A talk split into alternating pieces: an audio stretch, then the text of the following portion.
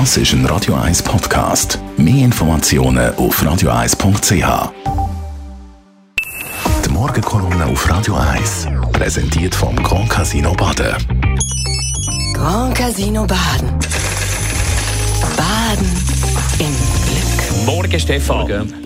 Schönen guten Morgen miteinander, hallo. Von dir gibt es heute ein paar Gedanken zum Jeff Bezos. Tritt nach exakt 27 Jahren nach der Gründung von Amazon als Konzernchef zurück. Hat ja der Internethandel revolutioniert. Bist du ihm selber schon mal begegnet? Äh, du, nein, ich habe den Bill Gates persönlich erlebt und den Steve Jobs äh, zweimal den Macworld in San Francisco mit dem Jeff Bezos habe ich leider, leider nie das Vergnügen gehabt. Aber ist zweifellos einer von der ganz, ganz grossen Unternehmerpersönlichkeiten von den letzten 100 Jahren vergleichbar, würde ich sagen, mit einem Henry Ford, einem Autopionier, der die Mobilität revolutioniert hat.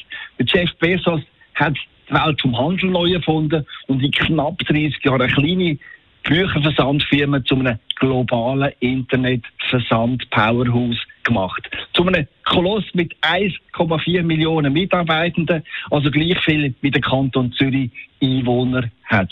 Mit seinem unglaublich aggressiven Wachstumskurs hat er nicht nur den Buchhandel erobert, sondern gerade den ganzen Internet-Detailhandel. Er verkauft heute Bücher, Pneu, Computer, Möbel, Putzmittel, Medikamente oder sogar Tierfutter. Und jetzt kommt mein grosses Aber.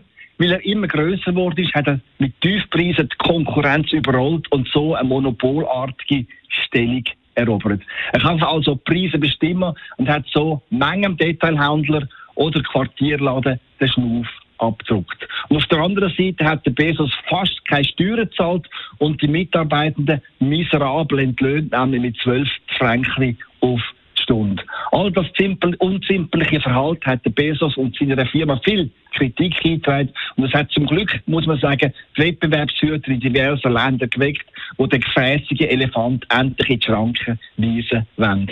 Denn die monopolartige Machtstellung von Bezos die dürfen in meinen Augen auf keinen Fall weiter wachsen, weil sonst der Wettbewerb noch ganz ausgehebelt wird. Wie sieht es eigentlich in der Schweiz aus?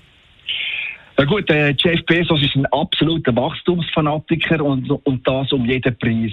Wie man, wie man das macht, das zeigt in ganz vielen Ländern, in den USA, in Deutschland, Frankreich, aber auch in Österreich.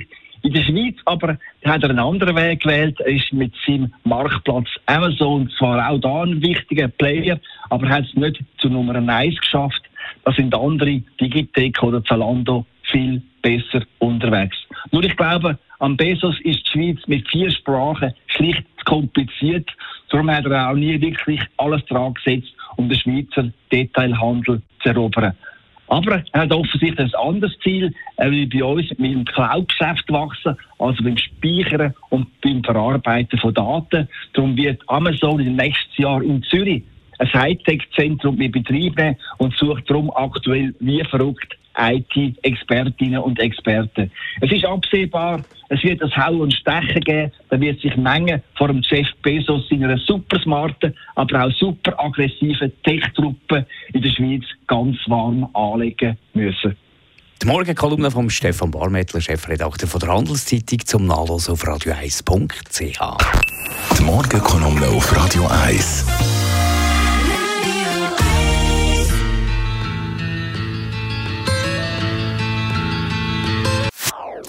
Das ist ein Radio 1 Podcast. Mehr Informationen auf radio1.ch.